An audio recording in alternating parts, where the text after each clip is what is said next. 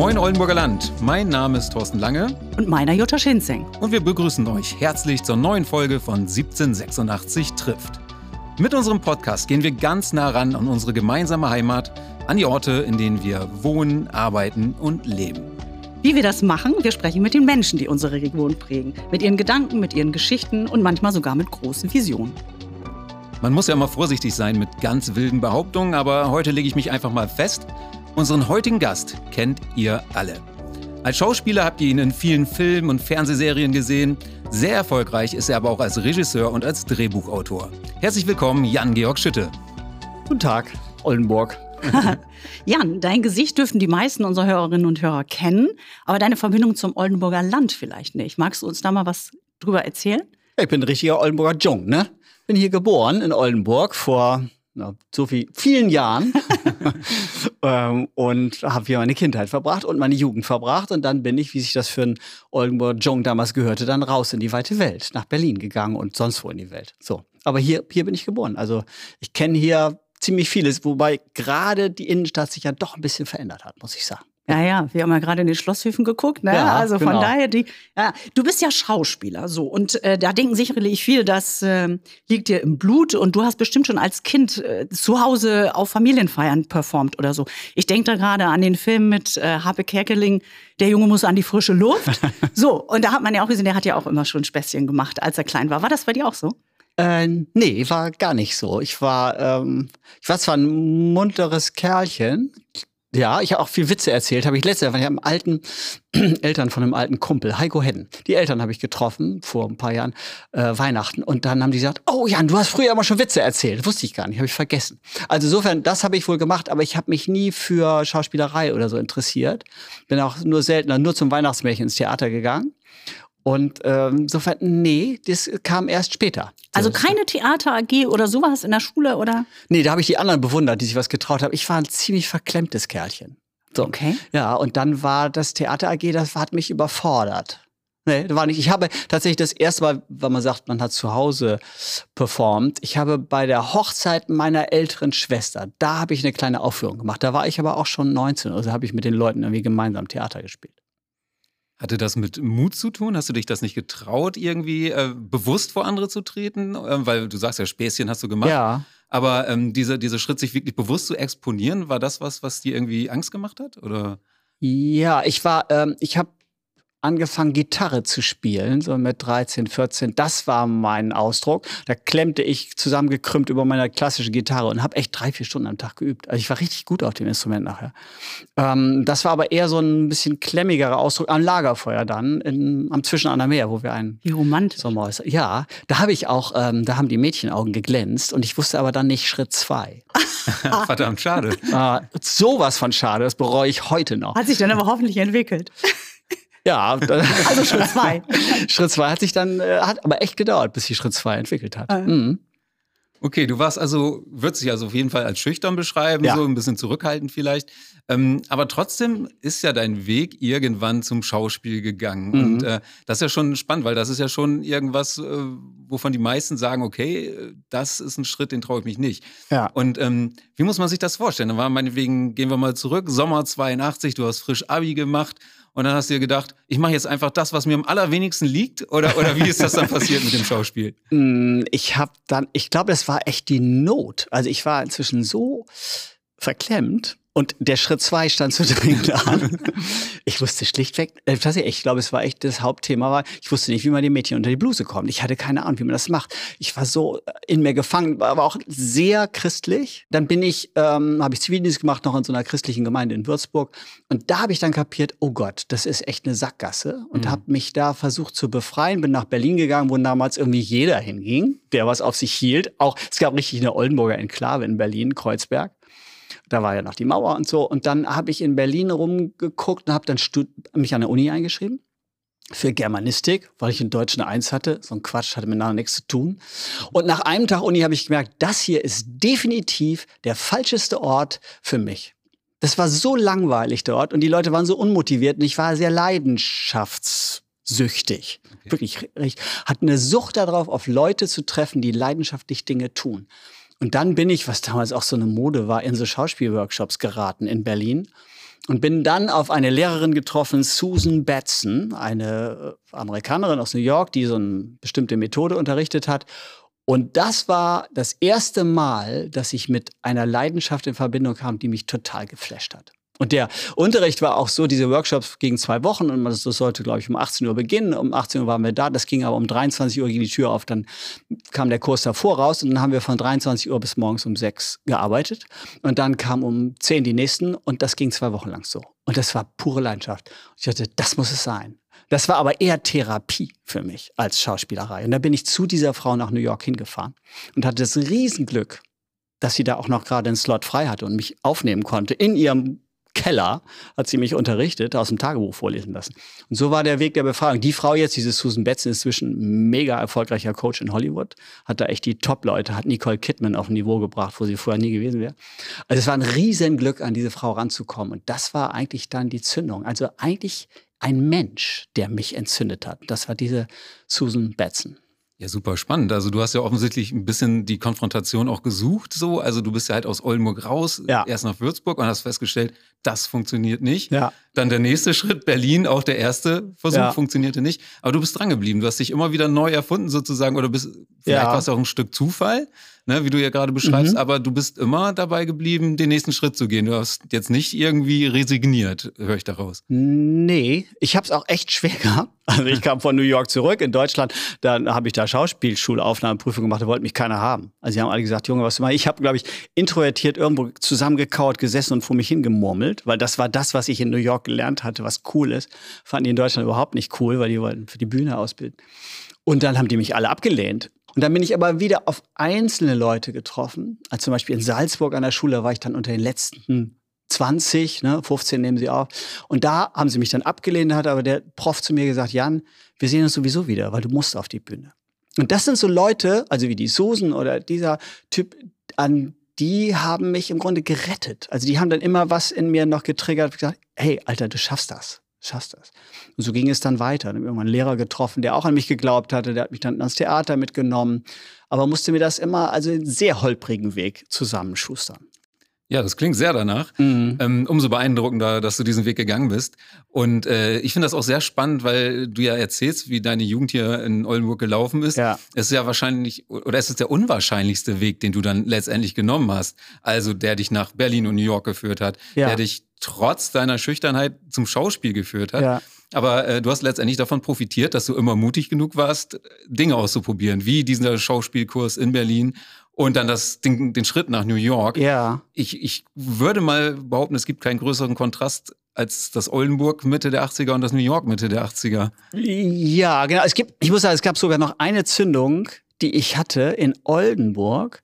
Ich war in Oldenburg im Theater, da war ich dann ja, kam ich wohl mal zurück oder so von, von Berlin oder, oder was und ging hier in Faust. Da durfte man zugucken, wie die probieren. Und dann war Gretchen dann auch irgendwie zwischendurch nackig und so. Das war irgendwie ein Aspekt, den ich irgendwie toll fand. Aber ich kam raus nach dieser Probe und sah diese Gretchen-Darstellerin mit dem wahrscheinlich Regisseur wild diskutieren durch das Foyer des Theaters laufen und, wow, und die stritten so drum um das, was sie da gerade gemacht haben.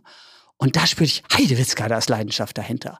Und da dachte ich, irgendwas muss an Schauspielerei ganz toll sein. So, also das war auch so ein Baustein, wo ich gemerkt habe, ey, das interessiert mich jetzt, was die da gerade verhandeln. So. Also insofern kam auch ein kleiner Punkt aus Oldenburg. Oldenburg war ja auch nicht nur spießig. Oldenburg war in den 80ern durchaus, gab es da viele Bewegungen, die, die irgendwie hot waren und wo, wo wirklich was losging.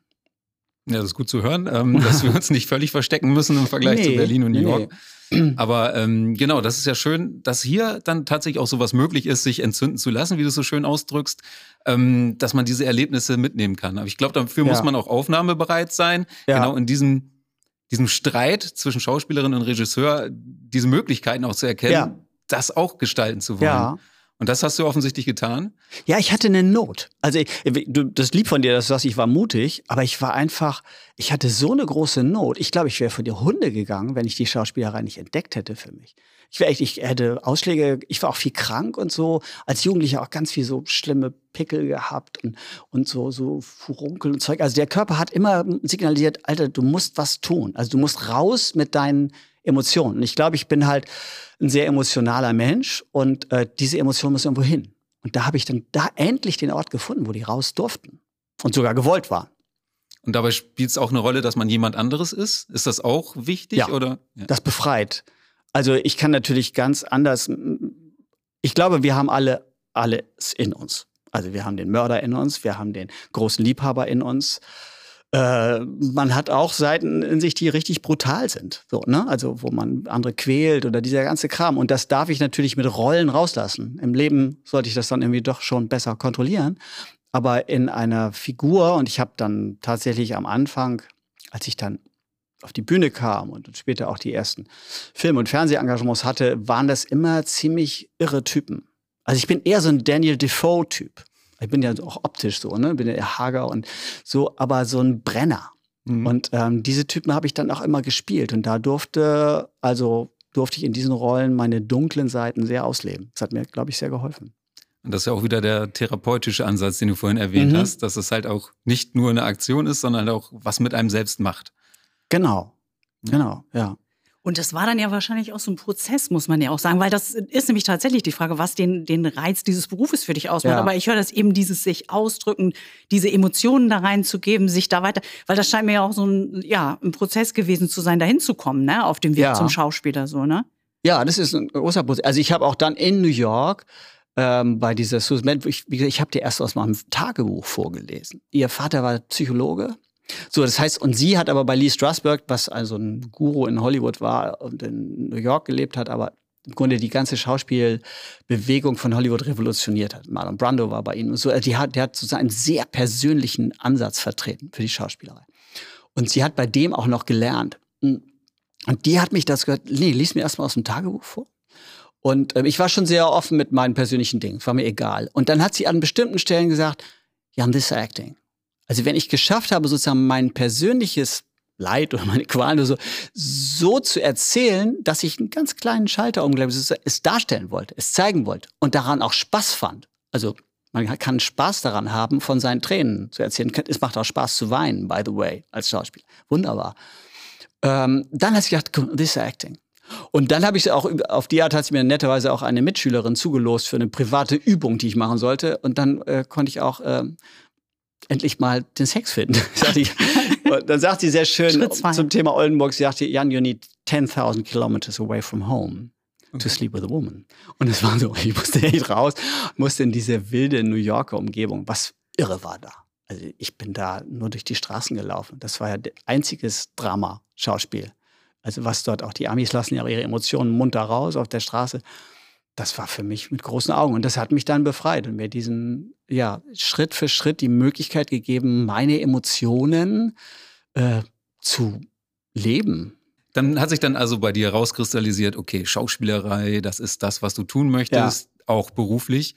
Ja. Und dann bist du irgendwann mal zurück nach Oldenburg und hast deinen Eltern gesagt, hey ho, ich werde Schauspieler. ja. ähm, wie groß war die Begeisterung? Null, die waren wirklich not amused.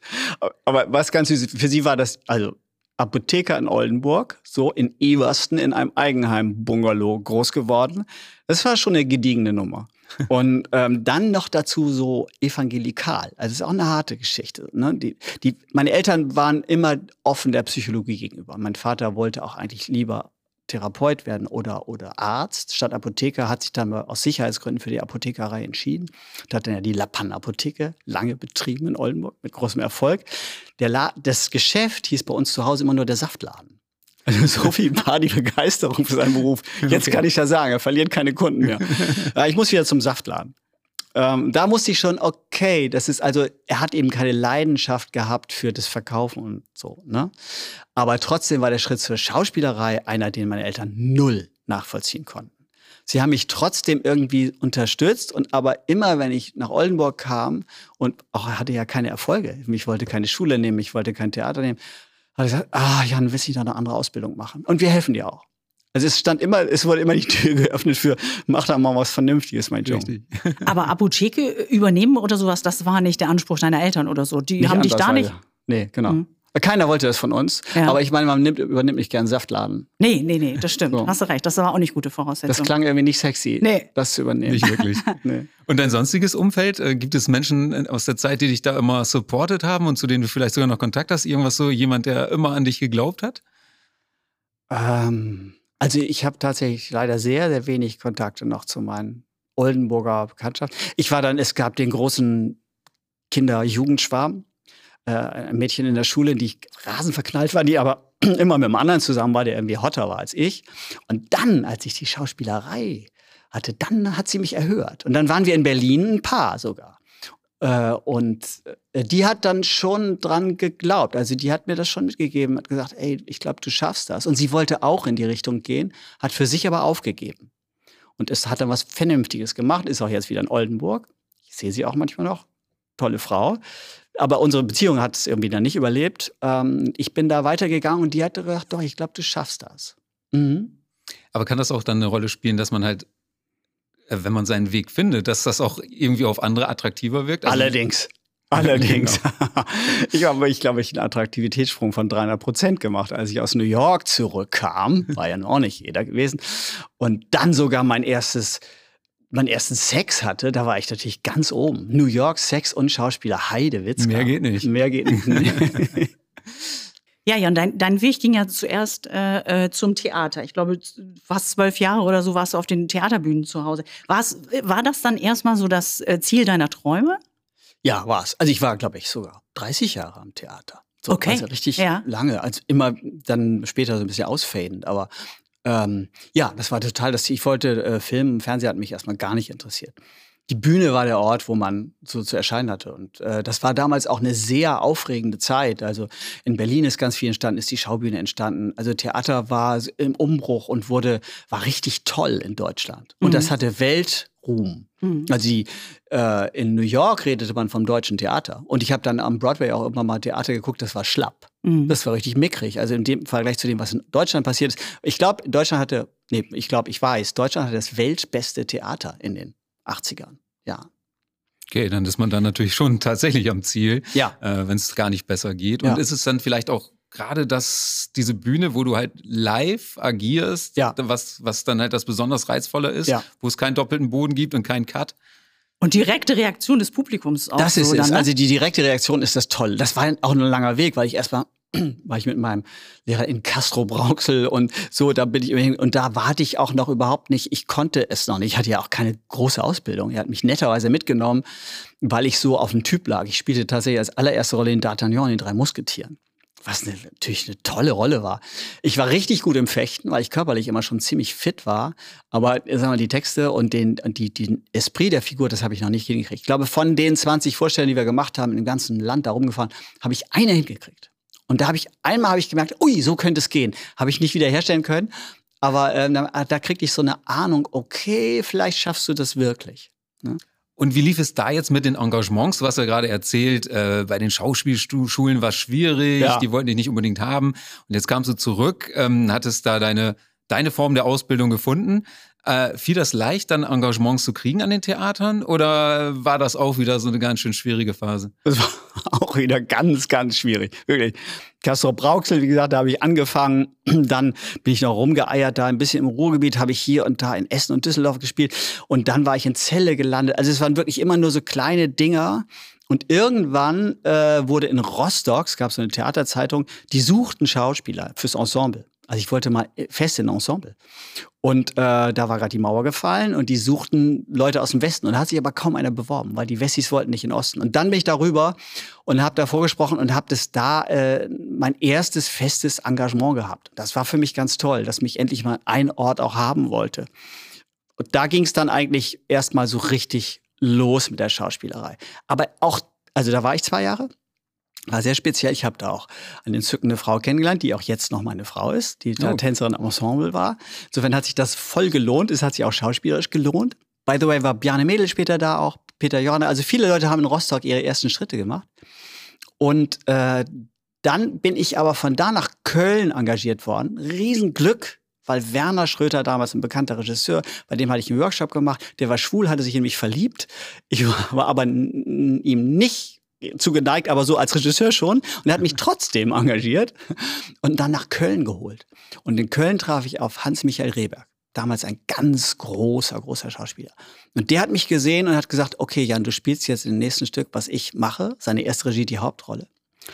Und ähm, das war Horror, weil ich musste sozusagen den ganzen Beruf nochmal lernen von diesem großen, der hat alles vorgespielt, was man nie tun sollte. Hat er aber gemacht. Und irgendwann habe ich kapiert, Jan, spiel einfach alles so nach, wie der das gemacht hat. Das habe ich gemacht. Das habe ich eine Woche vor der Premiere geschnallt. Habe ich gemacht. Die Premiere war ein gigantischer Erfolg. Ich war so ein kleiner Michael Rehberg. Aber habe dadurch, weil der eine ähnliche Ecke hatte wie ich, kapiert, so geht's. Und dann ging eigentlich meine Bühnenkarriere richtig los. Da wurde ich sogar zum besten Nachwuchsschauspieler von Nordrhein-Westfalen gewählt und so. Und dann habe ich da ganz viel gespielt. Und das führte dann später nach Hamburg ans Thalia-Theater, was damals natürlich ein ganz, ganz wichtiger, großer Laden war. Aber das war eigentlich der, der zündende Moment, diese Begegnung mit dem Hans-Michael Rehberg. Okay.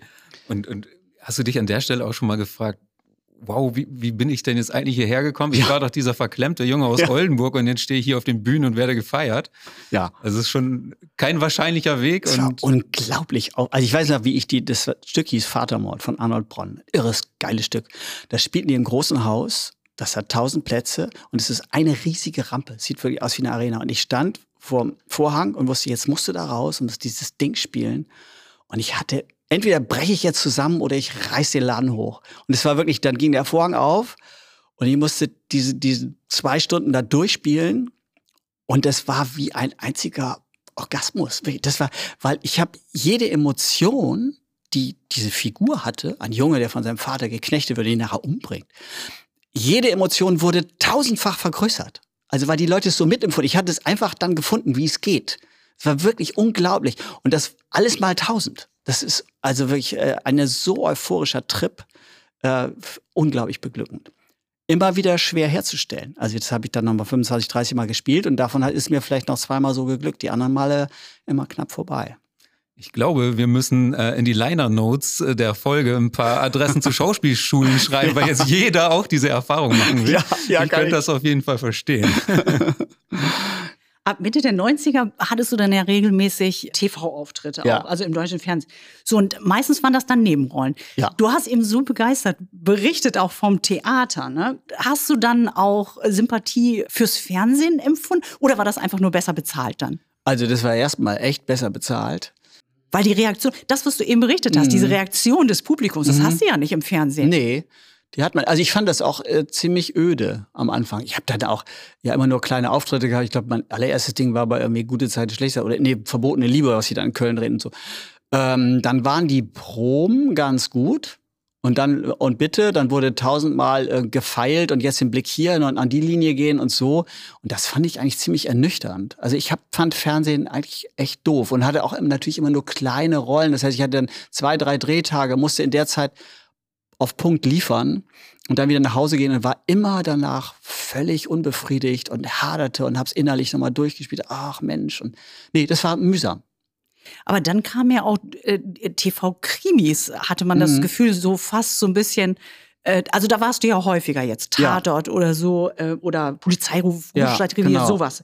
Ähm, war das eine bewusste Entscheidung dann von dir, weil dir das Genre liegt? Nee. Ich habe genommen, was kommt. Also, und ich war eben, dadurch, dass ich so ein extremer Typ war, so ein bisschen Daniel Defoe-mäßig eben, haben die mich dann immer in so Krimirollen gesteckt. Und, aber ich war dann immer Vergewaltiger, Kindermörder, dieser ganze Kram. Und die starben dann auch so früh. Und der, das erste Mal, dass ich wirklich ein richtig tolles The Erlebnis hatte, war mit dem Regisseur Christian von Kastelberg, toller Typ. Äh, und das war beim Polizeiruf Rostock mit Charlie Hübner. Auch unsere erste Begegnung. Und da hatte ich eine ganz tolle Rolle. Das war auch, das war so ein Hauptverdächtiger, aber so ein Kleinkrimineller in der Schrotthalle. Und das war ein toller, tolles Drehbuch. Und ich durfte auch mich richtig freispielen. Ich hatte mit Charlie einen wunderbaren Partner. Die Chemie stimmte sofort. Und mit dem Kastelberg einen tollen Regisseur. Und da habe ich gefunden, auch, dass es vor der Kamera auch richtig euphorisierend sein kann. Da waren so ein paar Takes, die waren so toll. Und ich wusste, das muss ich jetzt nicht wiederholen, weil es ja im Kasten. Mhm. Also das, können, das kann man jetzt 1800 Mal abspielen. Es wird immer so gut sein. Und der Schnitt war auch so. Ich habe es dann später im Schnitt gesehen, dass ich, ha, der Moment ist auch drin. Und das war dann auch euphorisierend. Da habe ich Blut geleckt. Ähm, was ich noch ganz interessant finde, ist halt die Rollen, die du beschrieben hast. Du wurdest auf eine bestimmte Art besetzt am Anfang. Mhm. Ähm, das ist ja schon so eine bisschen Nische. Man hat die Gefahr, dass man darin bleibt. Ja. So, ähm, Wie ging es dir damit? Äh, bist du eitel und sagst, oh, nee, so eine Typen würdest du eigentlich gar nicht spielen? Und hast du gesagt, nö, das ist eigentlich ganz cool, das sind so schräge Charaktere, das mag ich ganz gerne? Also der Schräge macht natürlich, also ich bin, ich bin ein total eitler Typ, das, das will ich nochmal eben kurz betonen hier. Aber äh, diese schrägen Charaktere machen auch Spaß. Also es ist natürlich, weil man eben eine Seite von sich ausleben kann, die man so im Leben nicht machen darf. Aber ich hatte dann schon irgendwann die Sehnsucht, dass ich mal als stinknormaler Familienvater besetzt werde, was ich ja auch lebe. Und ich hatte dann später auch ein kleines Eigenheim auf dem Dorf. So, also ich habe ja ein ziemlich biederes Leben dann geführt und ich hätte das gerne auch mal gespielt. So, weil äh, ich bin eben von Haus aus kein Triebtäter. Ein Glück. Und hätte eben gerne wirklich den ganz normalen Familienvater, wo es drunter brodelt, gespielt. Und das wurde mir aber nicht angeboten. Ja, schade. Also es klingt jetzt, wo du es beschreibst, eigentlich ganz interessant. Hätte ja. ich gerne gesehen. Kommt vielleicht noch, wer weiß.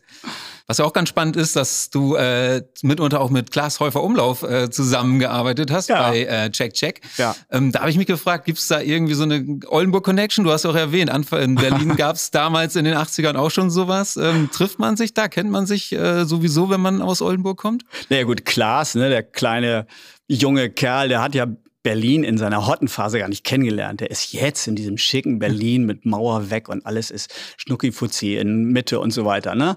Also, ne, Klaas, schöne Grüße, falls du das hier hörst. Also das richtige, wahre Berlin, mein Junge, das hast du nicht kennengelernt. Nein, wir haben uns tatsächlich ähm, kennengelernt, weil seine Produktionsfirma hat dann eine Filmablegerfirma gegründet mit Lars Jessen, einem Regisseur, den ich gut kannte. Und dann haben sie dieses Check-Check, die erste Serie gemacht für diese neue Firma und da sollte Klaas die Hauptrolle spielen. Und dann musste ich aber auch ein Casting machen. So der Regisseur, der kannte ich schon, aber nee, nee, Casting muss ich machen. Und dann habe ich das, glaube ich, gut hingelegt für diese, diesen Harald, diesen durchgedrehten Kerl, den ich gespielt habe. Und dann war Klaas sofort begeistert und dann war klar, dass ich das spiele. Und dann waren wir am, ja, drei Jahre lang haben wir uns dann viel gesehen am Set und haben natürlich wahnsinnig viel über Oldenburg gefachsimpelt. Und die anderen immer so, ah, oh, hört mal auf mit Oldenburg. Und, aber wir haben beide eine große Liebe zu Waldemar. Ja. So. Und das finde ich so schön, weil Klaas, glaube ich, der hat jetzt hier in Oldenburg ja auch noch, seine Mutter lebt noch hier. Und, und wenn er hier ist, macht er dann auch mal ein Selfie mit Waldemar, weil er auch mal mit einem Promi auf dem Bild sein will. Sehr gut. Ja, Waldemar ist natürlich unverzichtbar hier für alle Oldenburgerinnen und Oldenburger. Äh, wer jetzt in Fechter wohnt, weiß ich gar nicht, ob denen das bewusst ist, wer Waldemar ist. Das ist ähm, der weltbeste Straßenmusiker, ja. den wir hier seit Jahrzehnten erleben dürfen.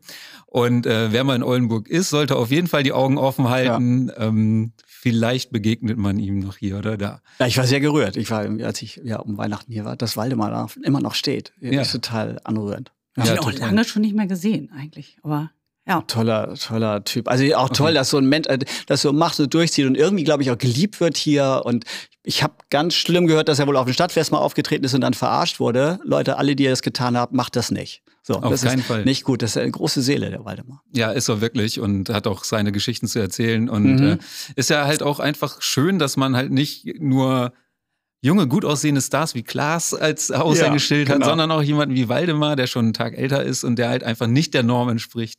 Und trotzdem oder gerade deswegen halt ja auch die Menschen berührt. Ne? Ja, ja. Also das finde ich schon gut.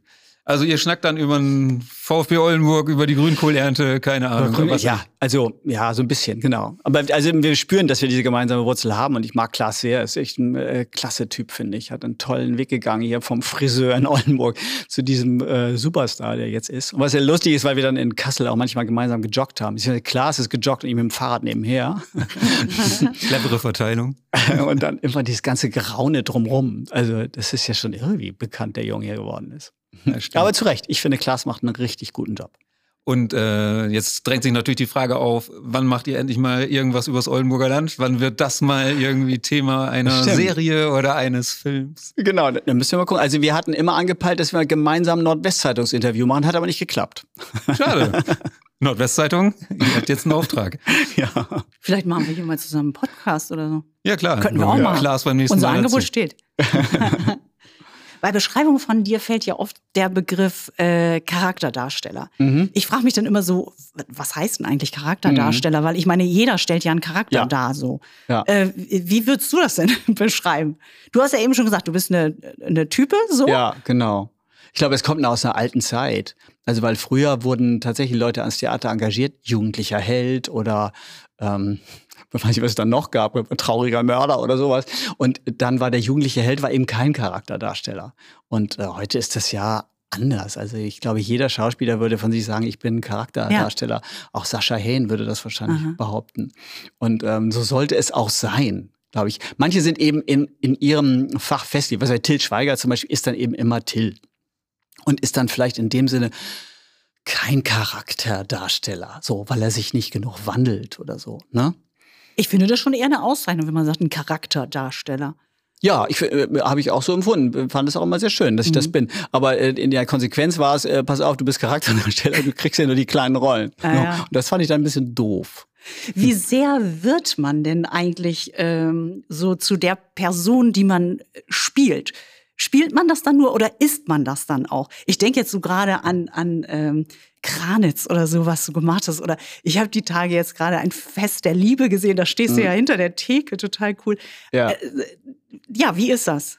Also für den Moment wird man das dann schon. Also dieser Prozess der Schauspielerei ist, also wenn man äh, diese Texte hat oder dieses Drehbuch hat, man, man, man bringt eine Seite in sich zum Klingen. Eine andere Seite, die man eben sonst im Leben nicht so hat. Und wenn die dann klingt, die Seite, macht das totalen Spaß, ähm, die zu spüren. Also jetzt, ich habe gerade mit Lars zusammen einen anderen Film gedreht, in dem wir, wo wir gerade im Schnitt sind. Und das habe ich jetzt auch gerade gestern wieder gesehen. Und da spiele ich so einen, ja, so einen harten AfD den nahen äh, Typen und mit großer Freude. Und privat ist meine AfD-Neigung äh, extrem gering.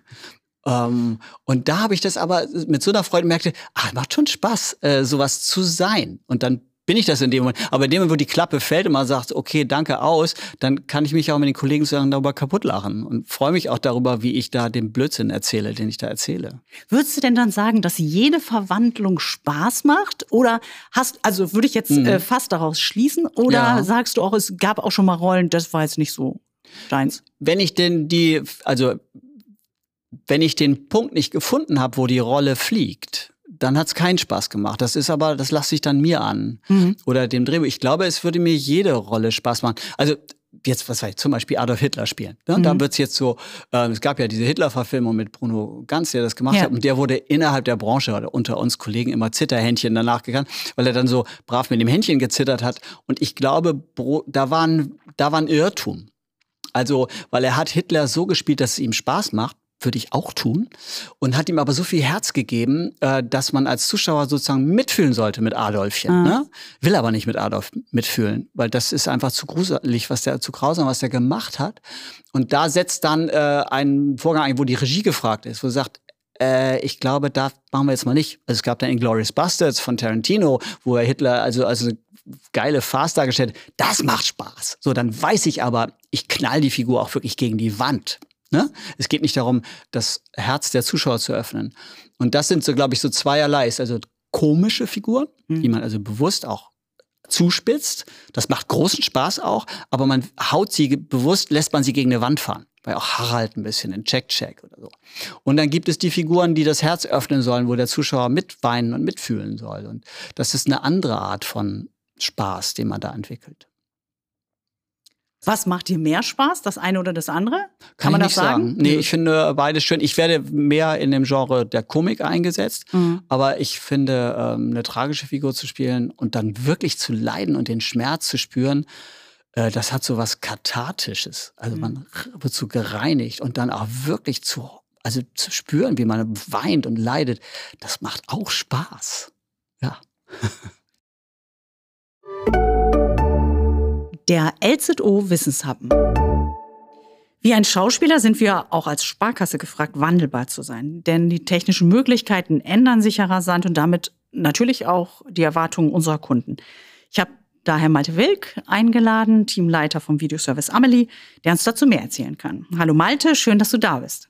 Hallo Jutta, schön, dass ich hier sein kann. Warum ist es so wichtig, dass wir als Sparkasse, als LZO immer am Puls der Zeit sind? Im Wesentlichen, weil unsere Kunden genau das von ihrem Kreditinstitut, ihrer Sparkasse erwarten. Dass wir eben Lösungen haben für Probleme, die eben vielleicht auch neu erst auftauchen. Ähm, und diverse Themen, die wir da bespielen können, sei es Nachhaltigkeit in der Wertpapierberatung, aber auch eben das ständige Verfügbarsein von Informationen. Das gilt natürlich auch für den Kontostand, den unsere Kunde im Zweifel auch jederzeit abfragen möchte und nicht erst am Kontoauszugsdrucker, wenn er vor Ort ist.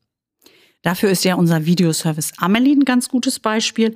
Berichte doch mal bitte von diesem Angebot. Ja, unser Videoservice Amelie verbindet letztlich unsere Filiale mit den digitalen Inhalten. Unsere Kunden und Kunden können dort sehr einfach ihre Bankgeschäfte von Montag bis Freitag von 9 bis 18 Uhr in den Filialen erledigen. Wie genau funktioniert Amelie denn und wird das Angebot auch angenommen von unseren Kundinnen und Kunden? Unser Ziel war, dass Amelie für jeden funktioniert. Das heißt, dass es so einfach wie möglich zu bedienen ist. Das heißt, der Kunde nimmt seine Karte, öffnet damit den Zutritt zum Amelie-Raum, nimmt auf dem Sofa Platz, wartet vielleicht einen kleinen Moment, bis unsere Kollegen oder mein Team letztlich da ist und kann dann den Kollegen sprechen. In wie vielen Filialen äh, bieten wir den Videoservice Amelie an? Aktuell sind wir bei 66 Filialen, in denen äh, unsere Kunden letztlich Amelie nutzen können. Ziel ist es, dies flächendeckend weiter auszurollen. Ende des Jahres werden wir wahrscheinlich bei circa 80 umgebauten Filialen sein, sodass unsere Kunden und Kunden das letztlich überall abfordern können. Und das tun sie. Aktuell haben wir teils über 4000 Besucher im Monat. Und der eine oder andere ist auch dabei, der immer mal wiederkommt. Von daher können wir nicht ganz so viel falsch machen.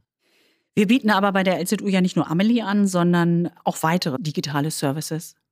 Ja, natürlich haben wir zum einen auch unsere Online-Beratung, ähm, die letztlich auch eine Beratung zu Hause ermöglicht, wenn das Zuhause vielleicht nicht in der Nähe der Filiale ist oder man einfach gar nicht möchte, für bestimmte Themen in die Filialen zu kommen. Auch hier sind die Kollegen in den Filialen ausgestattet worden, so das heißt, dass ich auch mit meinem Berater, den ich zwischendurch vor Ort anspreche, auch einfach mal zu Hause sprechen kann. Genauso kann ich aber ja auch das Kundenservice Center anrufen und wenn da doch gerade mal ein bisschen mehr los ist, haben wir auch die Möglichkeit, dass hier die Technik uns hilft und wir automatisch Rückruftermine mit dem Kunden vereinbaren, dass der Kunde einen festen Rückruf zu einer bestimmten Zeit bekommt und er sich da auch darauf verlassen kann. Und zusätzlich bauen wir natürlich auch alles weiter aus. Im Moment prüfen wir, inwieweit wir bei unserem Videoservice Amelie zum Beispiel eine Übersetzung mit einbauen können. Wir haben immer mehr Menschen in unserem Geschäftsgebiet, die nicht zwingend die deutsche Sprache sprechen und wir nun mal leider auch nicht ihre Sprache. Daher prüfen wir, ob wir hier technische Unterstützung bekommen können, um unseren Kundinnen und Kunden einfach weiterhelfen zu können. Da können wir uns ja auch zukünftig auf weitere tolle Serviceangebote freuen. Vielen Dank für die Einblicke, Malte. Sehr gerne. Was ich mich frage, ähm, wenn du so eine Figur hast, eine Rolle, bringst du vielleicht auch mal bewusst oder unbewusst was von dir als mhm. Privatmensch und von deiner Herkunft mit rein? Vielleicht an Gedanken oder wie du Dinge ausdrücken würdest oder wie du Dinge selber fühlst? Ja, immer. Es kommt in jede Rolle was Persönliches rein, auch wenn ich einen schlimmen Vergewaltiger spiele oder so. Weil es ist ja immer mein Körper und mein Physis, auch mein psychisches Material, was ich dem zur Verfügung stelle. Ne? Ähm, darum ist das immer mit drin. Das heißt aber nicht, dass es sozusagen, ich meine, wer bin ich? Das ist eh eine Frage, die ich mir mit zunehmendem Alter immer mehr stelle. Also wir sagen, ich bin so und so. Ja gut, ich bin in Oldenburg groß geworden, aber wenn meine kleine Seele irgendwie ähm, in einer Südstaatenfamilie gelandet wäre, äh, dann wäre ich jemand anders. Ne? Also das, die, die Frage der Identität, man legt sich so früh fest auf eine Identität. Aber das ist das Herrliche an meinem Beruf, dass man merkt, nee, nee, das ist nicht so einfach. Hm? Ich benutze tatsächlich ähm, sehr gerne meine norddeutsche Herkunft. Also ich gehe auch gerne in den Dialekt rein, ähm, weil es mir hilft, der Figur noch mehr Seele zu geben. Ich bin dialektmäßig sonst nicht gut. Also deshalb kann ich ja nur den Norddeutschen. Ich kann auch ein bisschen, ja, ein bisschen Berliner-mäßig, das kriege ich nur ansatzweise hin.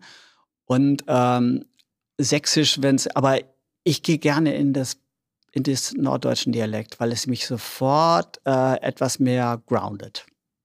Was hast du da eigentlich Gefühl? Das fällt mir gerade ein, so der Norddeutsche in der TV- und Filmlandschaft. Ja. Ähm, wie, wie, wie ist die Wertung da eigentlich? Also ähm, ich habe schon das Gefühl, dass Norddeutsch schon ein Thema ist. Ja. Äh, das kommt gut vor. Aber es ist auch immer die norddeutsche Provinz, oder täusche ich mich da? Ja, klar. Ich meine, wenn man in den Dialekt geht, hat man immer Provinz natürlich mit dabei. Ne? Bjarne Mädel und Charlie Hübner, mit denen ich in beiden ja sehr viel zu tun habe, die haben das ja wunderbar kultiviert und da bin ich ja eine super Gesellschaft. Axel Prahl macht das ja auch ein bisschen so und ähm, da schieben wir das nach vorne und durch den Dialekt wird man automatisch ein bisschen provinzieller und kann aber auch der Sache dann mehr Herz geben. Genau, auf jeden Fall kommt der Norden da ganz gut bei weg, Ja, würde ich genau, sagen. Genau. Mhm. Du hast eben gerade schon ein Stichwort genannt äh, bei dem äh, Film mit Bruno Ganz, und zwar, dass die Regie an einer Stelle gefragt ist. Ja. Und ich glaube, das ist auch etwas, was dich immer mehr umgetrieben hat Ja. im Zeit deiner, deines Schauspielerdaseins, dass du irgendwann auch selbst angefangen hast, Drehbücher zu schreiben und Regie zu führen. Ja. Ich glaube, so um das Jahr 2000 herum, also auch schon eine gewisse Mhm. Weile her. Ähm, wächst so ein Wunsch, wenn man Schauspieler ist und wenn man die Arbeit von Regisseuren beobachtet und denkt, das hätte ich jetzt aber alles ganz anders gemacht? Oder wie ist das bei dir entstanden, dass du auch dahin dich entwickeln wolltest? Ja, also tatsächlich ist es bei mir, äh, kam irgendwann immer stärker das Gefühl, das hätte ich anders gemacht. tatsächlich. Das ist dann für Regisseure, die unten sitzen, ein bisschen anstrengend gewesen, glaube ich. Darum bin ich dann auch weggegangen vom Theater, weil ich gemerkt habe, äh, ich finde das einfach nicht mehr gut. Also ich fand die Inszenierung, in der ich drin war, scheiße. Und muss sie aber ja abends vertreten. Und das hat mich so viel Kraft gekostet. Also die waren vielleicht gar nicht so schlecht, aber ich selber, meinen Maßstab haben sie nicht mehr genügt an und meine Sehnsucht nach wirklicher Lebendigkeit auf der Bühne. Es war so formal. Und da sag ich, nee, da musst du gehen, Jan. Also weil du nervst. Und ich war auch nicht mehr gut. Weil ich selber anfing zu beurteilen und sagen, das geht nicht. Und dann hat, bin ich in, äh, war es gar nicht einfach, weil ich erstmal in der Arbeitslosigkeit gerutscht bin. Und dann hat sich diese Regie irgendwann entwickelt. Und hat tatsächlich wirklich was gegriffen, was mir dann später erst klar wurde. Diese Susan Batson, diese Lehrerin aus New York, als die mich kennengelernt hat in Berlin, gab es so ein Abschlussfeedback von dem Workshop. Und da hat sie jedem sowas gesagt, du bist in der Richtung. Und dann sagte sie, Jan, ich hatte mit ihr Krach gekriegt, zwei Tage vorher, weil sie einen Schauspieler, Schüler so fertig gemacht hat, dass der kotzen musste. Und äh, dann dachte ich, oh, das geht jetzt zu weit. Ich wusste, was sie, also ich fand es trotzdem irgendwie geil, weil sie so radikal war. Aber dann habe ich den verteidigt. Und dann hat sie mich irgendwie zusammengeschissen. Und äh, das hat mir aber nichts gemacht, weil ich gemerkt es geht um die Arbeit, es geht nicht um mich persönlich. Und als Abschlussfeedback hat sie gesagt, Jan, you need 25 years on stage and then you're gonna be a director. Irre Ehre. Dachte, okay, ich soll Regisseur werden? Aber will ich doch gar nicht. Und exakt 25 Jahre, nachdem ich das erste Mal auf der Bühne war, habe ich meine erste Regie gemacht. Das ist echt magisch gewesen. Ja, total. Total. Ich habe ihr dann auch geschrieben, aber da hing sie irgendwo in Hollywood rum und meinen Brief wahrscheinlich nicht bekommen. Aber das war irre. Und ich glaube, ich weiß, woher sie das genommen hat, dass sie gemerkt hat, dass sie in diesem Workshop, alle haben im Grunde für sich gekämpft. So. Und ich war aber gar nicht nur euphorisiert von dem, was bei mir passiert, sondern euphorisiert von dem, was in dieser Gruppe passierte. Also Die Gruppendynamik hat mich so geflasht. Das waren irgendwie 15 Leute oder so. Und was, der, der, der Saal brannte, wenn da vorne einer gearbeitet hat mit ihr. Und das Ganze, also dieser ganze Vorgang hat mich total umgehauen. Dachte, sowas will ich auch mal machen. Und äh, darum sagt sie, sie muss erst mal 25 Jahre auf der Bühne stehen, dann muss erst mal den Beruf von innen her begreifen. Und wenn du das kapiert hast, dann darfst du auch Leute führen. Und das ist da, äh, hat da auf einmal in mir gezündet, wie so eine, wie so eine, so ein Samen, der sich da auf einmal entwickelt hat. Und dann ging es in die Regie rüber. Mhm. Genau, das ist ja nun nicht gerade, du deutest das ja schon an, Ausbildungsberuf. Also man Ja. lernt ja Regie dann halt jetzt quasi jetzt bei dir durch den Schauspielberuf. Ja. In dem Moment glaubt man, dass man das kann. Äh, ist man Ja. dann sicher, das wird schon klappen? Oder, oder man hat ja keine Sicherheiten, weil man ja nicht, Nee. nicht, nicht irgendwie ein Handwerkszeug direkt an, den- an, an, den Hand, an die Hand bekommen hat. Nee, ich habe auch äh, kurz überlegt, ob ich auf der Regieschule gehe, habe ich glücklicherweise nicht getan, äh, weil ich eine ganz eigene Methode ja dann entwickelt habe, die eben diese Improvisation, mit der ich immer arbeite, die äh, extrem auf der Schauspielerei beruht, also dem Schauspieler im Grunde eine Freiheit zu geben. Es war jetzt ja zu meiner großen Ehre, war ja in der Zeit jetzt ein Artikel über mich äh, und da war die Überschrift der Entfesselungskünstler. Und das finde ich so geil, dass er das geschrieben hat, weil genau das war meine Methode. Ich habe die Schauspieler vor der Kamera durch dieses Mittel der Improvisation dazu gebracht, sich zu entfesseln. Also, weil Film ist sonst Fesseln. Also man geht zu einer bestimmten Linie. Man sagt, auf, man muss ganz genau einen Blick setzen. Du musst äh, also auf tausend Sachen achten und die Fantasie oder das freie Spiel, das steht ziemlich weit hinten. Und ich habe eine Methode dann entwickelt gesagt, nee, Leute, das ganz vorne steht der Schauspieler. Und wenn der sich wohlfühlt oder die sich wohlfühlen, dann wird es auch gut. Und ihr anderen Abteilungen, Kameraton, ihr müsst hinterherrennen. Guckt, was ihr einfangt. Hauptsache, die Schauspieler sind lebendig. Und damit habe ich eine Nische gefunden. Das gab es damals noch nicht auf dem Markt. Und so sind meine ersten Filme entstanden und äh, die dann ja auch ruckzuck äh, geklappt haben. Und wie kann man sich das genau vorstellen? Weil du hast doch einen Plan. Du willst einen Film machen und mhm. sagst, okay, der Inhalt soll so und so sein, mhm. die Botschaft soll das und das sein. So, du gibst aber den Schauspielerinnen und Schauspielern nichts vor. Also mhm. die, die, die, studieren keine Texte ein, gehe ich mal davon aus, nee. sondern, aber die müssen ja schon wissen, worauf willst du hinaus? Oder wie genau. steuerst du das, habe ich mich gefragt. Ich habe den Artikel nämlich auch gelesen ja. und fand das spannend. Ja. Habe gedacht so, hä, wie, wie kommt er denn nachher zu dem Punkt, wo er auch hin will? Wenn du dazwischen ja. ganz viel äh, Freiheit lässt, äh, zu improvisieren. Es gibt so eine Art Grundkonstellation, über, die ich mir überlege, und eine Besetzung. Und da, also angenommen, wir würden jetzt hier einen Film drehen, wir drei. Ja. Und dann würde ich euch Figuren geben. Ich sagen, du, äh, Jutta, bist irgendwie, ähm, mal jetzt gesagt, äh, bei der Bank arbeitest du nur nebenberuflich, eigentlich bist du schon innerlich längst weg und willst äh, Regisseurin werden, hast auch das schon unterschwellig betrieben und machst jetzt dieses Interview nur, um rauszufinden, wie werde ich das ganz schnell und um bei mir einen Start zu kriegen. Also direkt, wenn das Mikrofon aussagt, so, okay, ja. ich will bei dir so. Ne? Und äh, müsste das Ganze. Und du, Thorsten, bist eigentlich total verliebt in Jutta und machst dies, hast überhaupt keinen Bock auf Podcast und machst das ganze Ding nur, um näher an Jutta ran zu sein. So. So, so. Und bitte. so ist es halt und jetzt spielen wir los. Dann, dann, würdest du, deine Fragen würden ja überhaupt gar nicht um mich gehen, sondern würdest immer versuchen, Jutta hochzupushen und so. Das würde sehr lustig werden, glaube ich. Ich wäre irgendwann ausgebotet. Jutta will aber an mich ran, also aus beruflichen Gründen, und würde sich an mich ran. Du würdest sie, das wäre eine total lustige Dynamik, die wir hätten. So. Und äh, das würde ich einfach laufen lassen, eine Stunde. Und danach würde ich das zusammenschneiden. Und wir hätten, glaube ich, eine sehr lustige Podcast-Komödie. Wobei ich keinem von euch vorschreiben müsste, was er sagt oder sie sagt, sondern äh, allein dadurch, dass ich dieses Vorzeichen geändert habe, ähm, würde sich hier was komplett anderes entwickeln. Und ich kriege trotzdem meine Botschaft, nur die ist angefüllt mit euren persönlichen Mitteln, die ihr habt und äh, eurer Komik, die ihr habt und eurem Wortwitz. Ne? Also klingt mega, wir sollten das irgendwann mal machen. ich habe schon Bock. Ähm, muss man auch ein Stück loslassen können als Regisseur? Also, ja. von, also nicht eine ganz starre Erwartung haben? Ja, total. Super loslassen. Dann danach, der Schnitt dauert dann lange. Ne? Ich würde an dieser Stunde, die wir jetzt hier laufen lassen, um daraus so eine Viertelstunde äh, lustige Podcast-Serie zu haben, äh, würde ich dann schon eine ganze Zeit schneiden, bis ich die, die richtigen Sätze mir rausgefiltert habe. Ne? Und da ist ja auch mein Eingriff dann dabei und meine Interpretation. Mhm. Ich finde das sehr spannend. Du hast ja schon gesagt, das war was Neues damals, als du äh, damit angefangen bist. Du hast aber trotzdem ja eigentlich immer mit bekannten Schauspielern gedreht. Also mhm. Charlie Hübner hast du gerade schon genannt, David Striso, Andrea Sawatzki, Bjarne Mädel. Mhm. Ähm, und, und war es schwer, die von diesem Konzept zu überzeugen? Weil für die Schauspieler ist es ja auch ungewöhnlich, sich in so eine Situation zu begeben und hier und da glaubt man auch als Zuschauer zu sehen, da gibt es mal ein Zögern oder eine Unsicherheit. Mhm. Mögen die das? Ähm, also war das schwer, die davon zu überzeugen? Nee. Okay. war nicht schwer. Die meisten Schauspieler sehnen sich nach dieser Freiheit. Also ich kriege auch Absagen, ne? aber ähm, wenn ich mir jemanden in den Kopf gesetzt habe, kriege ich die eigentlich fast immer.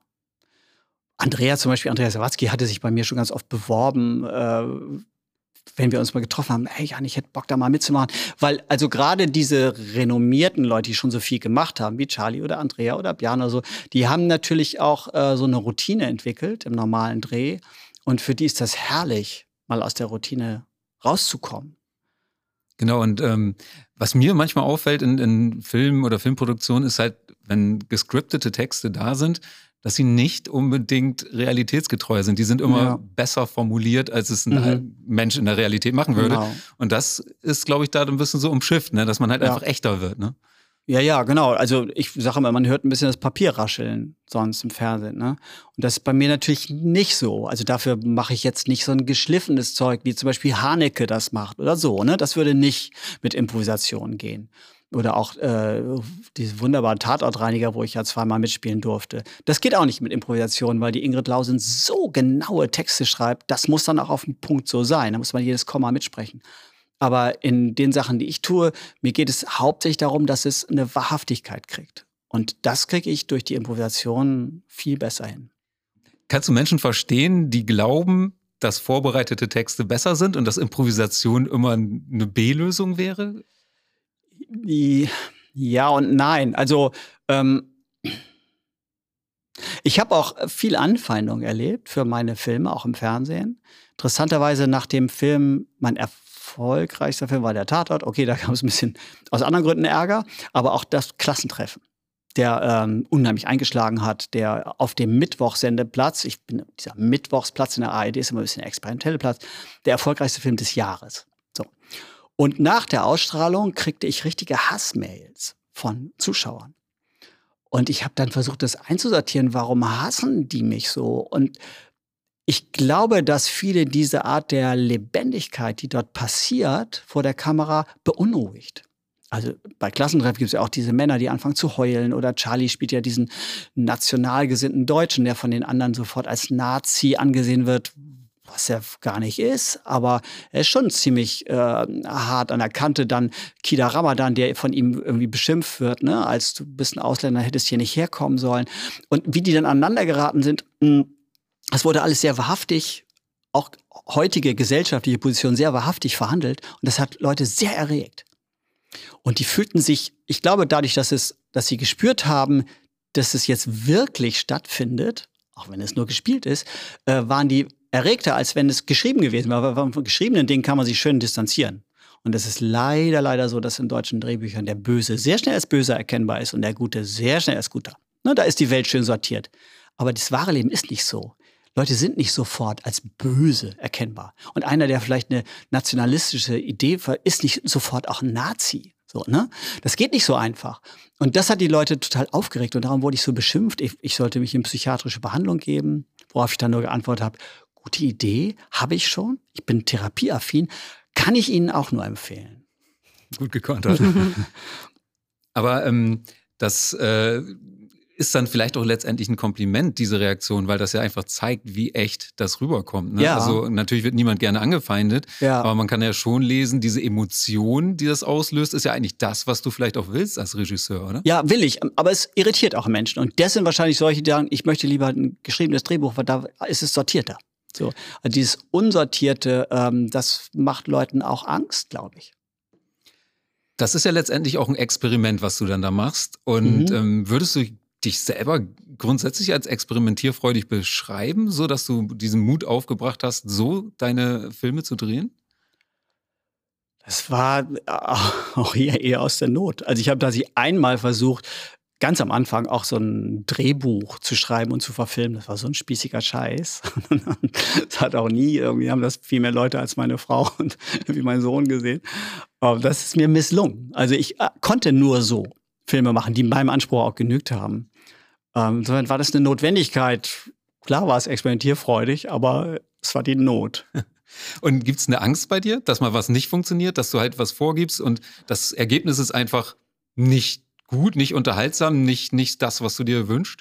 Ja, ich habe ja jedes Mal vorher panische Angst. Gebe ich echt zu. Also vor dem Fest der Liebe, was ich im letzten Jahr gedreht habe, da hatte ich drei richtig schlimme Monate. Also es ging drei Monate lang Panik, äh, weil ich dachte, das kann nicht funktionieren. Ich habe zu schnell zugesagt, die ARD wollte so eine Weihnachtsserie. Und dann habe ich gesagt, ja klar, mache ich. Und mit dem Meurer-Ensemble da von Bremen, ja klar, mache ich, super. Und habe einfach zugesagt und dann fiel mir mal, hey, Alter, Weihnachten an sich ist doch überhaupt noch gar nicht Konflikt genug. Wie willst du das denn hinkriegen? Und da war ich aber, hatte ich schon so einen Auftrag zugesagt und die Firma hatte schon, und, und wir waren mittendrin. Und dann war ich, dachte ich, das Ding verhaust, das kriegst du nicht hin. Und dann war der Dreh auch wirklich sehr turbulent und auch vieles nicht geklappt. Echt auch technisch einiges nicht geklappt, aber auch die beiden älteren Darsteller, Nicole Hesters und der Wolf-Dietrich Sprenger, das sind erfahrene Schauspieler, aber die waren rein hörtechnisch überfordert mit der Situation, wenn Leute durcheinander reden. Die Hörgeräte haben es nicht mitgeschafft. Und Herr Sprenger hatte noch dazu vorher nochmal einen Schlaganfall gekriegt und hat trotzdem mitgespielt, weil er so Bock hatte. Und da merkte ich so, scheiße, du hast dich jetzt übernommen. Ähm, habe ich sogar bei den Schauspielern entschuldigt nach dem Dreh. Leute, mh, Sachen gehen auch mal schief. Das war hier eins davon. Danke, dass ihr mitgemacht habt, aber wir haben es verkackt. Und im Schnitt habe ich gemerkt, nein, nein, nein, das ist, wir haben's. Das ist toll. Und da war das Großartige, war das Claudia Michelsen, die ja hier so ein bisschen an den Rand gedrängt wurde, weil sie einen Unfall vorher hatte. Da mussten wir den Dreh nochmal verschieben, was meine Panik auch nicht unbedingt gemildert hat, weil ich ihre Rolle, zentrale Rolle des Films, musste ich rausschreiben und an einen anderen Drehort verlegen, weil die nur eine Stunde drehen durfte. Das war alles wirklich so irre. Und Claudia hat aber bei dem Dreh mitgehört, weil sie telefonieren musste immer, kriegte die Texte reingespielt und die hat gesagt, Jan, war geil. Und ich bin echt sonst eine Unke, aber Jan, das Ding hat geklappt. Ich sage, Claudia, danke, dass du es sagst und so. Ah, nee, nee. Also, ähm, aber ich habe große Angst gehabt. Und das andere Mal, wo ich richtig Panik hatte, war bei diesem Tatort, den ich gemacht habe. Weil da wusste ich, da hängt eine harte Erwartung drüber.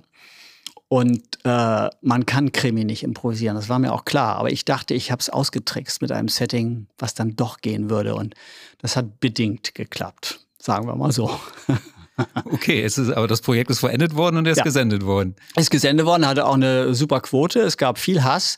Aber den habe ich da auch ganz sportlich genommen, weil ich dachte, komm Leute, ihr mit eurem Tatort äh, heiligen Kral da, da muss man auch mal reinpupen dürfen. Und äh, viele haben es auch sehr gemocht. Ja, schön. Also ich gebe zu, den habe ich noch gar nicht gesehen. Äh, das muss ich unbedingt nachholen. Soll man tun. Also der ist echt, echt schräg geworden. Geiler Cast. Also mit, mit Ben Becker, Niki Ovtcharek, äh, wer da alles mitgespielt hat. Ähm, und die dann, die man aber auch mal richtig schwimmen sieht. Ja, schön. ähm, was würdest du denn sagen, äh, welches von deinen oder welches von deinen Projekten wäre das, was du den Zuhörern am ehesten an, ans Herz legen würdest, sich mal anzugucken in der Mediathek? Wie sieht denn das aus, wenn jemand improvisiert? Was wäre deine Empfehlung aus deinem Schaffen, aus deinem Werk, was sie sich mal als allererstes anschauen sollten, wenn die das noch nicht schon längst gemacht haben? Also auf jeden Fall das Fest der Liebe. Äh, das jetzt, was auch aktuell ist und es auch noch diesen Weihnachtsbesuch, das kann ich total empfehlen. Das macht, glaube ich, unglaublichen Spaß. Es kann ist, ich bestätigen. Äh, ja, es ist auch anarchisch. Man sieht auch, was so ja, wie die Fantasie so abdrehen kann. So, das ist das, wenn man, wenn man wirklich äh, das Äußerste Improvisation sehen will. Und ansonsten ähm, bin ich halt mit großem Herzen bei Kranitz dabei. So. Da kann ich auch wieder nur zustimmen. Kranitz ist super toll. Ähm, große Empfehlung, das ist ja das Schöne. In der Mediathek der ARD findet man das alles mhm. und kann das wunderbar in voller Länge nachgucken. Ähm, das äh, empfehlen wir euch sehr. Ähm, so kann man dann nochmal richtig tief einsteigen. Mhm. Und ähm, was dich ja auch ab auszeichnet, abgesehen von der Art zu inszenieren, sind ja auch die Geschichten, ähm, die Settings, die du da findest. Und ähm, du nimmst dir ja meistens Ereignisse vor, in denen sehr unterschiedliche Menschen mit Überzeugungen und Ansichten auf engem Raum zusammenkommen, sage ich mal. Da mhm. prallen dann ja Welten aufeinander bei Begräbnissen, bei Therapien, bei Weihnachtsfeiern. Ähm, was gefällt dir an dieser Kammerspielartigen Situation? Wieso ähm, präferierst du so dieses enge Aufeinandertreffen von den Leuten? Das ist natürlich für die Improvisation extrem gut geeignet. Ne? So wie das kleine Setting, was ich für uns drei vorhin entworfen habe das ist dann, äh, da kann man wunderbar los improvisieren. Also im Roadmovie zu improvisieren ist ein bisschen mühsamer, wobei wir das mit für immer Sommer 90 gemacht haben. Da, ähm, das war ja während Corona und da konnte ich eben solche Situationen nicht bauen, wo zehn Leute auf einem Raum sind. Und da haben wir mit Charlie zusammen, also Lars Jessen, Charlie Hübner und ich haben dieses Setting entwickelt, wo Charlie immer nur in Zweiersituationen kommt. Hm? Und da treffen auch immer Welten aufeinander, aber das äh, war auch improvisiert und hat super funktioniert. Wir haben ja auch den Grimme und den Fernsehpreis dafür bekommen. Das war mal eine ganz andere Geschichte. Aber das war eine Mischung von Improvisation und auch geschrieben. Es gab keinen einzigen geschriebenen Satz, aber das Setting war sehr klar umrissen. So. Wie findest du denn diese Geschichten? Schaust du im Leben in, auf Alltagssituationen äh, genau hin oder denkst du dir das aus, wenn du auf dem Sofa sitzt und sagst, so Mensch, das war ja mal was Interessantes? Ich bin randvoll damit. Ich erhalte es damit. Ich glaube, Leander Hausmann wurde letztens das auch gefragt. Und dann sagte er einen schönen Satz. Ich bin froh über jede Idee, die ich nicht habe. so viel kannst du gar nicht umsetzen, oder wie? Ja, wirklich. Ich habe ständig irgendwie neu. Ich würde wahnsinnig gerne. Letztens habe ich von Ingmar Bergmann Szene einer Ehe gesehen. Das muss ich nachmachen. Das passt perfekt für meine Arbeit, aber ich kann nicht alles. Hast du so eine Kladde, wo du alles notiert hast oder so oder irgendwo eine Stelle? Ja, Wahrscheinlich. es gibt schon so einen Ideenordner. es gibt so einen Ideenordner, wo ja. viel reinwandert, aber manches geistert auch so immer in meinem Kopf hin und her. Mhm. Also du wanderst nicht stundenlang ums Zwischenahner Meer, um irgendwie auf eine Idee zu kommen. Nee. Das Gegenteil ist der Fall. Sie, sie kommt zu dir. Nee, aber wenn ich dann die Ideen habe und sie dann ausformulieren, dann wird es mühsam. Aber dann wandere ich auch mal ums Zwischenahner Meer. Ja, ja. Um das irgendwie dann wieder rumzuschleifen. Und ah. so. Was, was bei dir auch immer wieder auftaucht, ist äh, die Ost-West-Thematik, ja. also die Unterschiede zwischen diesen Landesteilen. Ja. Ähm, wie hast du diesen Bezug aufgebaut zu diesem Thema? Also zum einen kommt meine Frau von da ne? und meine Schwiegereltern entsprechend auch. Also wir haben uns ja in Rostock kennengelernt und äh, sie kommt aus Freiberg bei Dresden. Und äh, dadurch schwappt das sowieso in meinen Alltag rein, wobei wir dieses Ost-West-Thema jetzt also wir beide miteinander. Manchmal merke ich das, dass ähm, Simone dann sich an der Schlange automatisch hinten anstellt und ich automatisch nach vorne vorgehe oder irgendwie versuche rumzutricksen. Oder ähm, so das Prinzip von der Kunde ist König noch nicht so richtig begriffen hat, immer noch nicht, nach 30 Jahren Mauerfall. Da äh, kracht wir uns an mein, bitte hol dir das doch einfach mal, das gibt's doch wohl nicht. Ja, aber ich muss da erstmal, nein, du musst gar nicht, die wollen dir was verkaufen. Ach so, mhm. da klappt, und dann ist es aber sowieso so, dass mich das beschäftigt, glaube ich. Und durch meine inzwischen auch freundschaftliche Beziehung mit Charlie Hübner mh, hm, kommt das auch immer rein. Also Charlie und ich entwickeln auch Stoffe zusammen oder Charlie kommt im Stoff an. Also Sommer 19 zum Beispiel war eine Idee von Charlie, sogar Klassentreffen kam er auch zuerst mit um die Ecke. Mh, hm, dann nehme ich das gerne auf. Und es ist natürlich diese deutsch-deutsche Geschichte. Ich bin ja eigentlich kein politischer Filmemacher, sagen manche. Ich finde, ich bin total politisch ähm, aber auf eben eine sehr persönliche Art. Und das Begräbnis ist der Vorläufer vom Fest der Liebe, den ich sehr empfehlen kann, der jetzt eine Zeit lang auf Netflix gelaufen ist, aber ich glaube jetzt wieder in der ARD-Mediathek. Ähm, da geht es ja noch mal so richtig um Ost-West, da haben wir es ganz scharf formuliert. Und da kamen ganz viele Kommentare auf Instagram zu mir, einer der besten Filme über die Wiedervereinigung. Und das freut mich total. Und ich finde, dieses Thema Deutsch-Deutsch liegt total auf dem Tablett. Inzwischen bei Fest der Liebe habe ich es auch noch mal so ein bisschen durchdekliniert, ähm, ist es gar nicht nur Deutsch-Deutsch, sondern arm-reich. Und dieser Riss in unserer Gesellschaft ist einfach gruselig, der immer schlimmer wird. Auch zwischen Stadt und Land und zwischen Provinz und Großstadt und so. Da ähm, gibt es echt eine Menge zu tun gerade.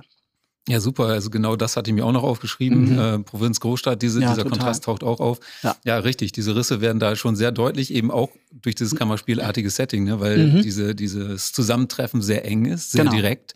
Und äh, genau, da werden die Unterschiede besonders deutlich. Ja, innerhalb der Familie eben auch, ne? Richtig, genau.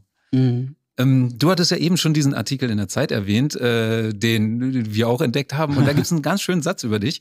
Da steht, sein Blick hat sich die Frische bewahrt, mit der Jugendliche auf die Alten schauen. Er gehört nicht zu ihnen und er will es auch gar nicht. Er schaut von draußen zu, im nicht nachlassenden Staunen.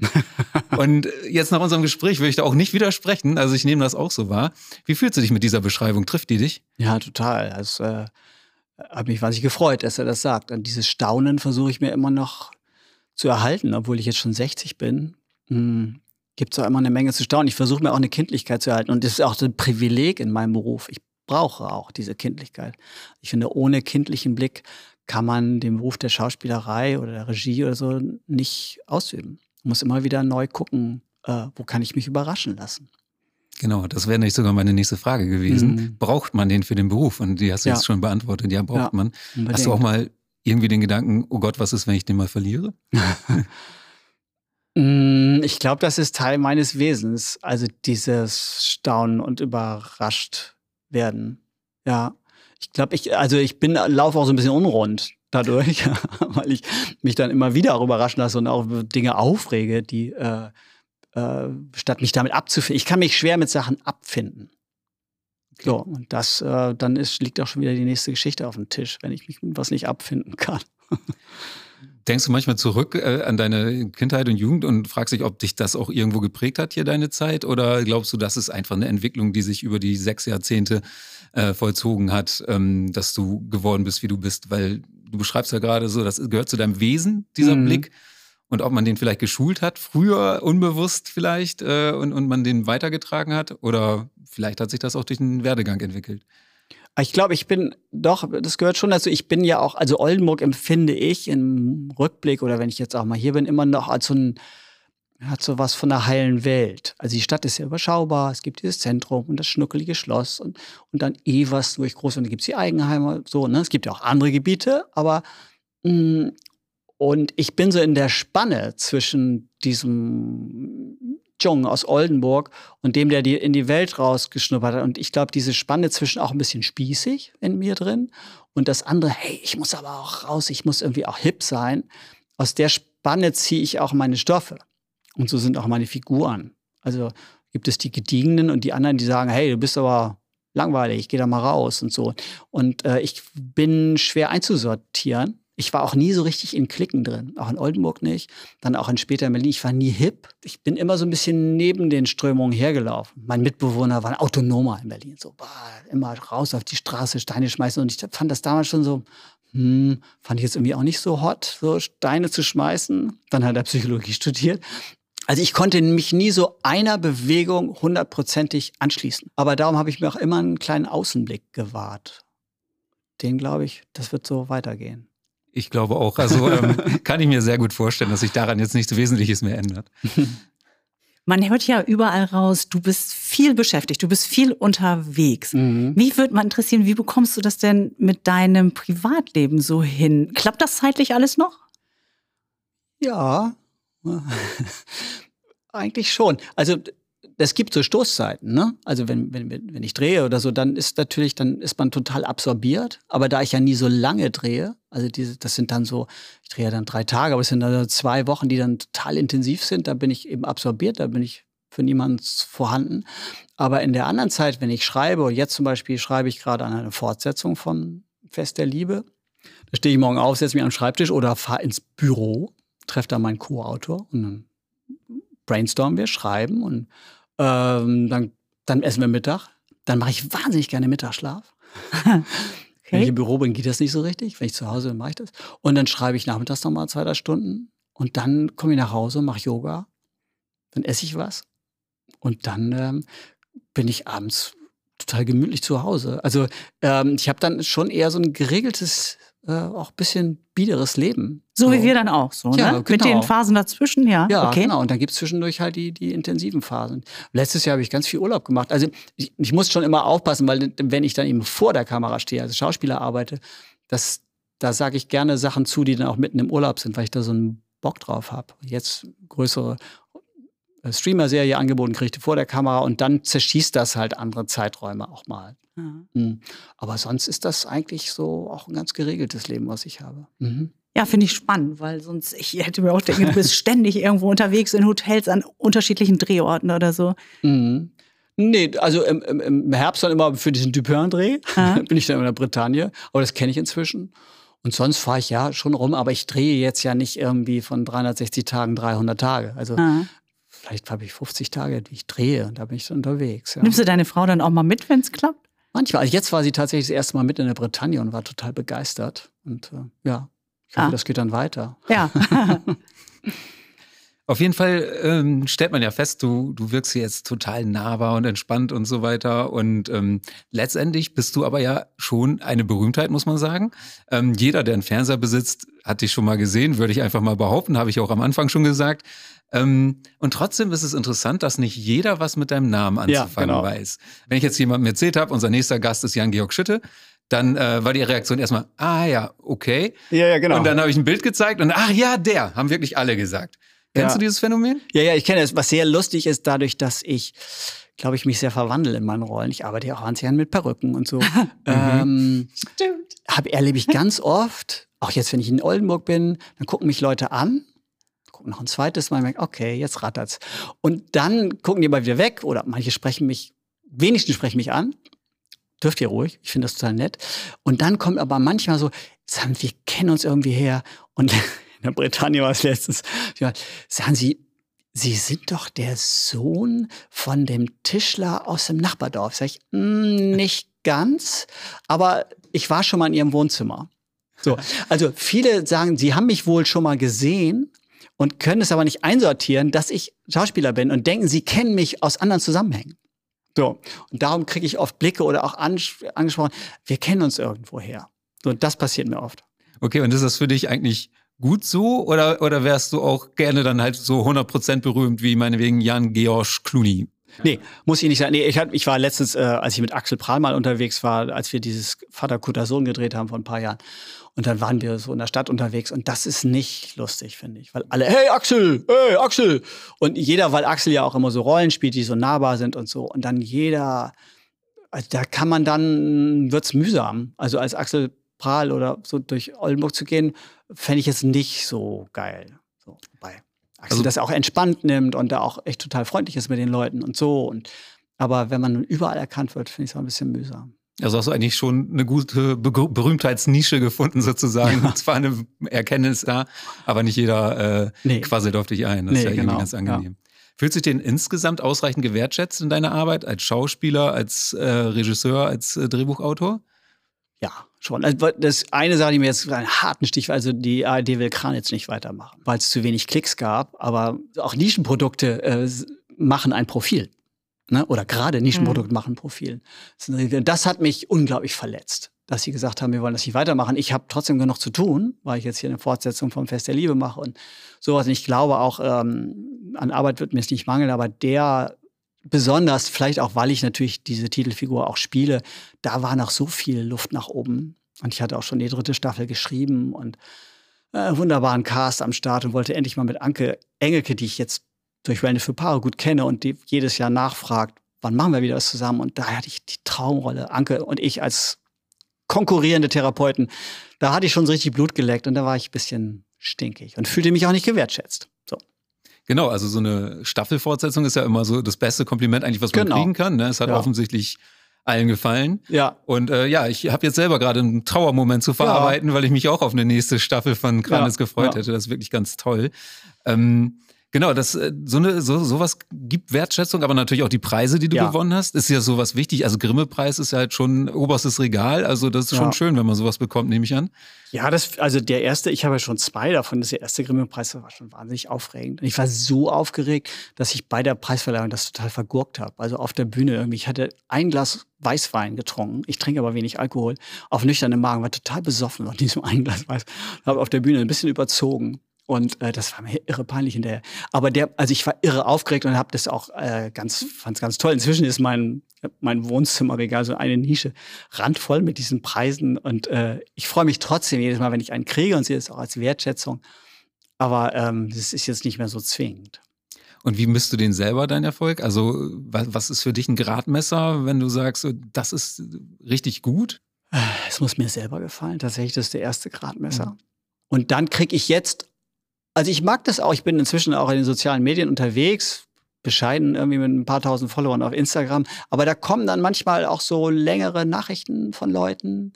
Das, das freut mich total. Also was mir abgeht, weil ich jetzt ja nicht mehr Kino mache. Meine ersten Filme waren ja Kino. Und dann habe ich das richtig erlebt, vor einem vollen Saal, wie die Leute reagieren. Oder Theater natürlich unmittelbar. Und das finde ich beim Fernsehen schade, weil ich die Reaktion ja nicht mehr mitkriege. Das versendet sich irgendwie das ist jetzt das Schöne bei den sozialen Medien, dass ich da dann nochmal Feedback kriege. Ähm, und dann freut es mich natürlich auch, wenn es viele Leute geklickt haben. Das gebe ich auch zu. Also die sogenannte Quote, die äh, ehrt mich auch. Genau, und scheint ja auch entscheidend zu sein, wie wir gerade beim Beispiel Kranis gehört haben. Ja, leider ein bisschen zu entscheidend. Also ich glaube, das ist, ja, da muss man echt gucken. Also Dinge wie, wie, wie Jerks oder Discounter, das ist auch, die viel mit Improvisation arbeiten, die haben alle nicht die Turbo-Quote. Also ich glaube, Jerks hatte das nicht, aber die Sender haben erkannt, dass es eben so ein starkes Profil ist, dass man solche Sachen trotzdem machen sollte. Vielleicht besinnt sich die ARD noch eines Besseren. Wir schreiben jetzt alle ja, fleißig Lesermails und äh, genau. bewegen die dann da einfach dazu. Ja, ja, ja. Ähm, also, Entschuldigung, also das, was du gerade anskizziert hast als Story, muss man einfach produzieren. Also, da führt kein Weg dran vorbei. Ähm, lass uns zum Abschluss noch mal kurz ein bisschen in die Zukunft blicken. Du hast ja. gerade schon äh, ja, angedeutet, Fest der Liebe Fortsetzung wird es ja. geben. Ähm, und auch ein anderes Projekt hast du schon angeteasert. Ja. Äh, auf was dürfen wir uns da freuen? Kannst du da schon mal ein bisschen noch neugieriger machen? Also das Fest der Liebe geht in dem Sinne weiter, dass wir tatsächlich mit einer Hochzeit weitermachen. Jackie wird heiraten, die äh, Provinznudel aus dem Fest der Liebe und, äh, und wird sich auch mit ihrer Freundin, mit der Simone, die beiden werden, ziehen Unternehmen für feministische Unterwäsche hoch und das wird mit der Hochzeit vermarktet. so. Ich glaube, das wird ziemlich gut. Das findet in Tirol statt. Wir gehen ah, okay. in die Berge. Ja, ja, wir gucken mal so ein bisschen im Süden weiter. werden das auch mit dem österreichischen Cast ergänzen. Wahrscheinlich wird Tobias Moretti mitspielen, der sich schon mehrfach über Bande sich bei mir beworben hat, über Charlie immer. Charlie angesprochen, hey, du kennst doch den Schütte, frag dir mal. Jetzt kommt es hoffentlich dazu, dass der da bei uns mitspielt. Das ist das eine, das wird dann Staffel. Und das andere ist, dass ich äh, mit Charlie Hübner und Lars Jessen einen Fernsehfilm gemacht habe für den Freitagabend. Da geht's, ähm, also es, der Klimawandel ist ein großes Thema für meinen Kollegen Lars Jessen, für mich auch. Ähm, und da geht es um Trockenheit. Wenn wir jetzt so rausgucken, also es ist langfristig natürlich ein Thema, auch für Ja. Deutschland. So, und ähm, das ist ein kleines Dorf, in dem auf einmal das Wasser wegbleibt. Und Charlie spielt so einen jungen, hippen Unternehmer, der dann ein Hotel mit vier Pools hochziehen will. Und dann scheitert er irgendwie am Wasser, was wegbleibt. Und dann ist es so eine kleine Dorfgemeinschaft, die sich gegenseitig zerlegt und kämpft um dieses Wasser. Ich spiele selber auch mit, spiele mit einem tollen Fukuhila, so einen AfD-nahen Verschwörer und hat mir wahnsinnig Spaß gemacht. Und der kann Charlie schön da einheizen. Ähm, das schneide ich gerade. Und das wird wohl dann im Frühjahr oder Sommer rauskommen. Ein Fernsehfilm für die ARD. Okay, cool. Ich bin schon mal neugierig. Äh, ich hoffe, möglichst vielen geht das auch so. Ähm, da traue ich mich gar nicht zu fragen, was ich hier noch notiert hatte, aber ich tue es trotzdem mal, weil das Projekt klingt schon so cool. Aber ich habe mich gefragt, wenn jetzt ein, ich bin jetzt ein Studioboss, finde ich super, mega, was du machst und stell dir einen Geldkoffer mit 100 Millionen Euro hin. Was machst du damit? Was, was wäre dein Traum zur Produktion, sowas zu machen mit so vielen Möglichkeiten? Also tatsächlich träume ich schon länger davon. Ich würde wahnsinnig gerne mal mit meiner Methode in Hollywood arbeiten. Hm. So. Ich glaube, dass ich zum Beispiel Alterscreen, mein erster Film, den ich für die ARD gemacht habe, das war die Speed Dating für Senioren, da könnte ich auch Meryl Streep und Robert De Niro hinsetzen. Das würde 100 Prozent funktionieren. Ich kriege es aber nicht hin, kriege Frau Streep nicht dazu, natürlich meine Filme anzugucken. Warum sollte sie auch? Die Grimme-Preise ist ja alles total egal, ne? Wer ist Jan Schütte? Und wenn ich da also einen Türöffner finden würde, dass, dass die einfach nur mal gucken würden, was ich mache, ich, das wäre für mich ein Träumchen. Ja, auf der Ebene mal zu arbeiten. Ich bin, also ich weiß auch Klassentreffen oder ähm, das Begräbnis würde in den USA funktionieren mit dem Ensemble dort. Und ich würde den mit 50 Kamera, was, es gibt keinen in der Welt, der das macht, was ich mache. Und ich würde das gern, dass das einfach mein Studioboss in Hollywood sieht und sagt, ey, geil, Alter, das machen wir. Und gibt mir dann eben, da brauche ich auch nicht 100 Millionen. Aber ich würde sozusagen den Koffer erstmal brauchen, damit ich in das Studio reingehen kann und dem DVD auf den Tisch legen oder eine Festplatte hinlegen kann. Guck dir es bitte mal an. Genau, um dem eigenen Das Auftritt ja ein bisschen ein. Bedeutung zu verleihen. Ja. ja, nee, spannend. Also könnte ich mir auch vorstellen. Also gerade mit den Charakteren, die du nennst, äh, absolut. Äh, wäre möglich. Ja, ja. So, Jan, bevor du jetzt zum nächsten Drehort reist, vielleicht nach Südtirol oder wo auch immer hin, Mhm. äh, bist du ja vielleicht noch ein paar Tage jetzt hier im Oldenburger Land. ja. Ähm, und ähm, dazu passt unsere Frage, die wir allen unseren Gästen stellen. Und zwar ähm, nach dem absoluten Lieblingsort hier in der Region. Hast du da einen und welcher wäre das? Hm. Ja, es ist am Zwischenahner Meer. Was soll man machen? Da habe ich ja ein kleines Häuschen und da gucke ich aufs Wasser und sehe die immer veränderten Stimmungen vom Wasser so gedoppelt und dreifach. Und äh, das liebe ich sehr. Also das Zwischenahner Meer ist mein Lieblingsort.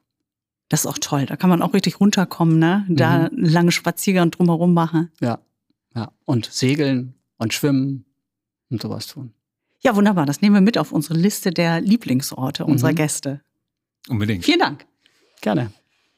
Ja, das, liebe Zuhörerinnen und Zuhörer, war die zweite Folge von 1786 trifft, dem Podcast für das Oldenburger Land. Bei uns zu Gast war Jan-Georg Schütte, Schauspieler, Regisseur und Autor. Und vielleicht der unbekannteste Superstar der Region. Jan, es hat Spaß gemacht, äh, mit dir zu sprechen über deine Karriere und zu lernen, dass es sich lohnt, immer neue Wege einzuschlagen und äh, ja, dass es für den großen Erfolg eigentlich nie zu spät ist Mhm. Und wir uns auf einiges bei dir freuen können. Ja, wirklich schön, dass du hier bei uns zu Gast warst. Das war ein super angenehmes Gespräch und äh, waren auch viele schöne, schlaue Sätze drin, die ich mir hoffentlich alle merken kann. Also äh, es hat richtig Spaß gemacht. Bei uns geht's weiter im nächsten Monat. Äh, bis dahin lasst uns gerne ein Like da, abonniert uns oder schaut auf unserer Website vorbei www.lzo.com slash 1786. Bis zum nächsten Mal. Tschüss, Oldenburger Land. Tschüss.